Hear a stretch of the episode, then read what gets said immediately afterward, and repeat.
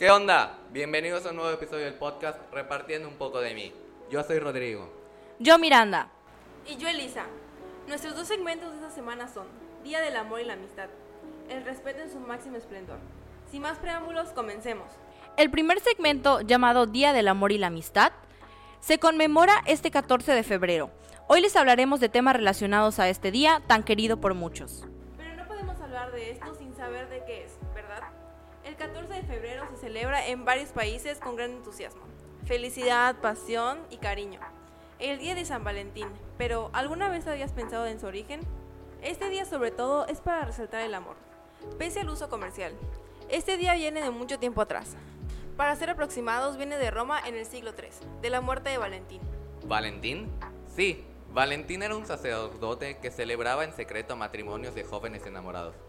Por sus acciones fue sentenciado a muerte ya que se opuso a las órdenes del emperador Claudio II, ya que él había decidido prohibir la celebración de matrimonio entre jóvenes. Al final lo descubrieron y lo sentenciaron a muerte el 13 de febrero del año 270.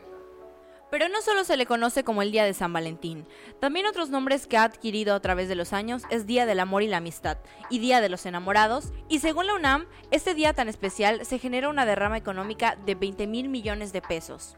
Los productos más comprados en esta época te podrás imaginar que son las flores, peluches, chocolates y globos. De este día los restaurantes son los que generan más facturas. En base a investigaciones, el 14 de febrero, el 46% de los mexicanos destinan entre 900 mil y 500 mil pesos para celebrar esta festividad, ya sea que los festejen saliendo a comer, saliendo a pasear, ir al cine o simplemente realizando la actividad favorita en pareja o con amigos. Les deseamos que hayan pasado un gran día con sus parejas o con sus amigos. Aquí tuvimos una gran feria de la amistad organizada por la maestra Ileana Tamayo Calderón. Para concluir el segmento, no solo en estos días hay que demostrar el amor, el respeto a los amigos o a la pareja. El amor y el respeto deben ser nuestros compañeros en nuestra vida cotidiana. Porque el ser bueno, créanlo o no, te abre puertas en situaciones difíciles. Y con eso concluimos con el segmento Día del Amor y la Amistad. Pasemos con el siguiente.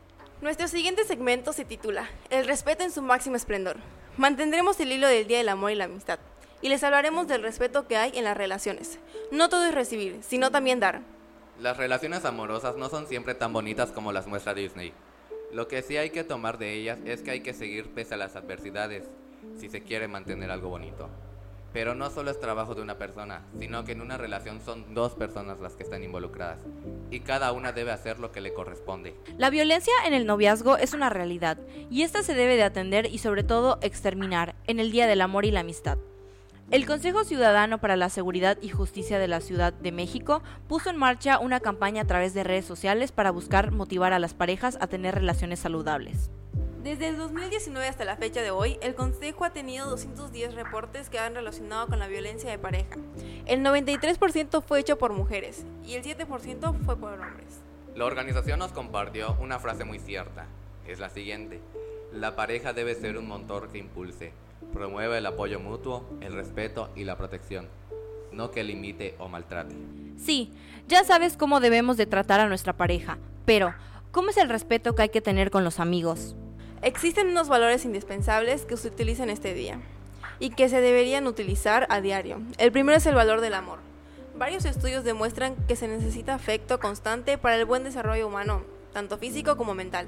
Y cómo no, el valor de la amistad. La amistad es muy importante. Esta nos permite y nos ayuda a relacionarnos con las demás personas de manera respetuosa, leal y amorosa. Al tener amigos, formar parte de un grupo, ser feliz, esto eleva la confianza. Con esto concluimos el segmento El respeto en su máximo esplendor.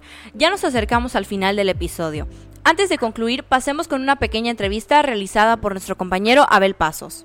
Bueno, repartidores, nos encontramos fuera del estudio en el campo para realizar una entrevista.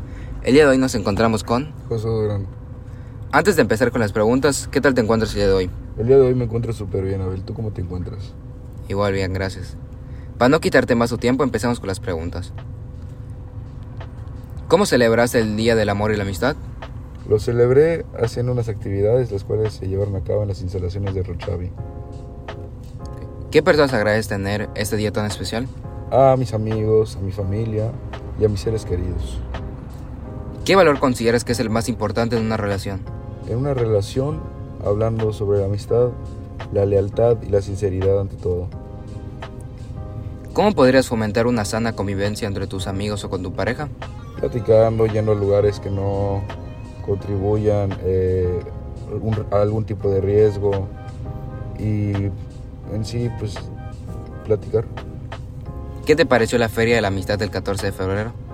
Eh, me pareció una excelente eh, organización, ya que pues hubieron de todo tipo de, de actividades sanas y mm, se me hicieron muy divertidas, entretenidas. Y con eso concluimos la entrevista del día de hoy.